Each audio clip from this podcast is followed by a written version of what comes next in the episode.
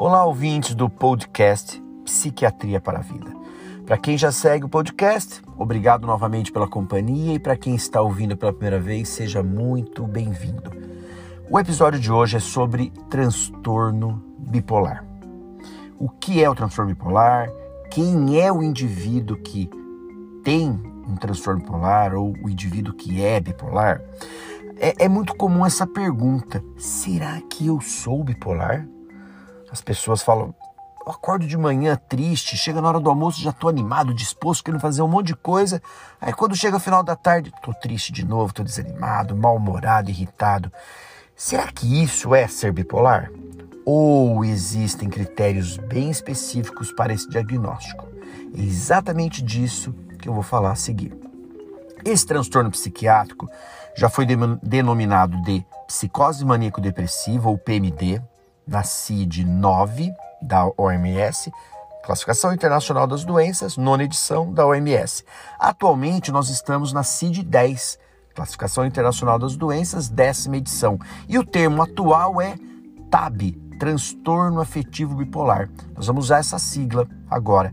Isso aconteceu, essa mudança da CID-9 para a CID-10, por quê? Nem todos os pacientes que tinham um transtorno bipolar apresentam sintomas psicóticos. Ah, Para quem quiser entender o que é um sintoma psicótico, lá na página inicial do aplicativo tem um episódio específico sobre isso, sintomas psicóticos, falando de delírio e tudo mais. Uh, então, hoje em dia não se usa mais o termo psicose maníaco-depressiva. Se você conversar com alguém já com mais idade, uh, vai lembrar desse termo PMD, que era usado antigamente. Hoje a gente fala em TAB.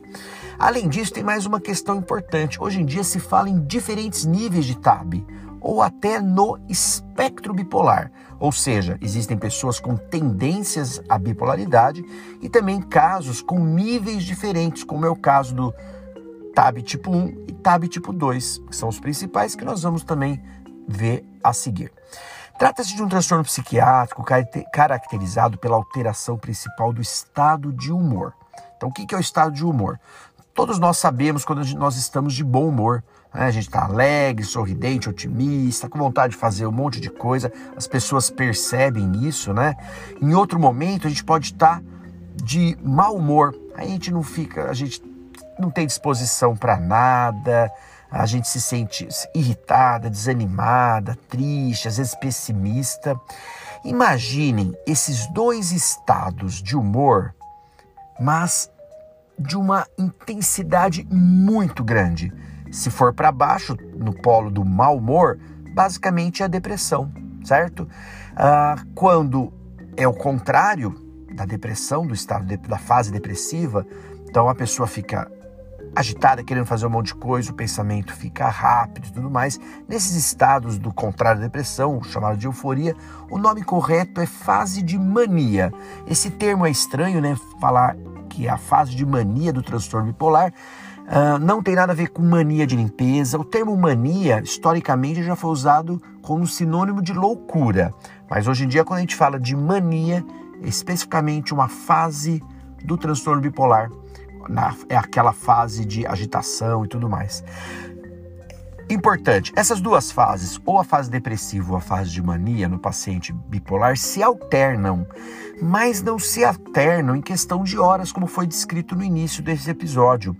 Para o diagnóstico de um estado de mania, é necessário que a pessoa fique por dias com humor elevado. Então, imagine alguém há vários dias com uma felicidade exagerada, ou às vezes até sem propósito. Você fala, mas por que a pessoa está tão animada, tão disposta? Não tem necessidade de dormir, super otimista, às vezes o pensamento está muito rápido, falando sem parar, com energia para fazer um monte de coisas ao mesmo tempo, inclusive às vezes não consegue terminar as coisas porque quer fazer um monte de coisa. E entre várias outras alterações. Às vezes, esse aumento de energia não torna a pessoa só alegre, mas ela pode estar muito irritada, hostil, às vezes até agressiva. Essa fase ela pode durar semanas e eventualmente até ser necessária uma internação psiquiátrica para proteção da pessoa e para o controle dos sintomas. Aí, eventualmente são os casos mais graves. Nesses casos mais graves pode aparecer também os sintomas psicóticos. Né? Como eu falei, não são em todos os pacientes que aparecem, mas sintomas psicóticos, por exemplo, um delírio de grandeza. Então, o indivíduo acredita que ele é um milionário e de repente sai gastando, sai consumindo, fazendo um monte de dívida. OK? Esse é o característica é uma característica do bipolar tipo 1. Se tem delírio, se tem sintomas psicóticos, já é o tipo, tipo 1. Por outro lado, existem os casos mais brandos, que são denominados bipolar tipo 2. Geralmente a pessoa entra numa crise denominada de hipomania, então é uma mania mais branda, continua tocando a vida normalmente, mas os sintomas já podem gerar algum prejuízo ok? Então é aquela pessoa que está mais falante, mais inquieta, mais agitada por vários dias. Começa, às vezes pode ser que no trabalho arrume alguma confusão, uh, fica dias sem dormir, e aí às vezes já começa a afetar o rendimento, mas é algo que ainda faz a pessoa, às vezes ela ainda continua tocando a vida dela dentro dos limites dela, tá bom? Para os dois tipos de transtorno bipolar, para controlar o aparecimento das crises ou a intensidade das crises, quer seja depressiva ou de mania ou de euforia, é fundamental um tratamento. O tratamento de hoje eles são muito eficazes, a, a psiquiatria nesse sentido de, da farmacologia se atualizou muito, tá bom? E é importante então fazer diagnóstico, saber identificar e fazer o tratamento correto, porque senão isso aí ao longo da vida vai causando vários prejuízos e afetando relacionamentos, desempenho do trabalho, social e tudo mais, tá bom? Bom, mas como é um tema muito amplo e a questão de tratamento serão abordados então em um novo podcast. Espero que tenham gostado.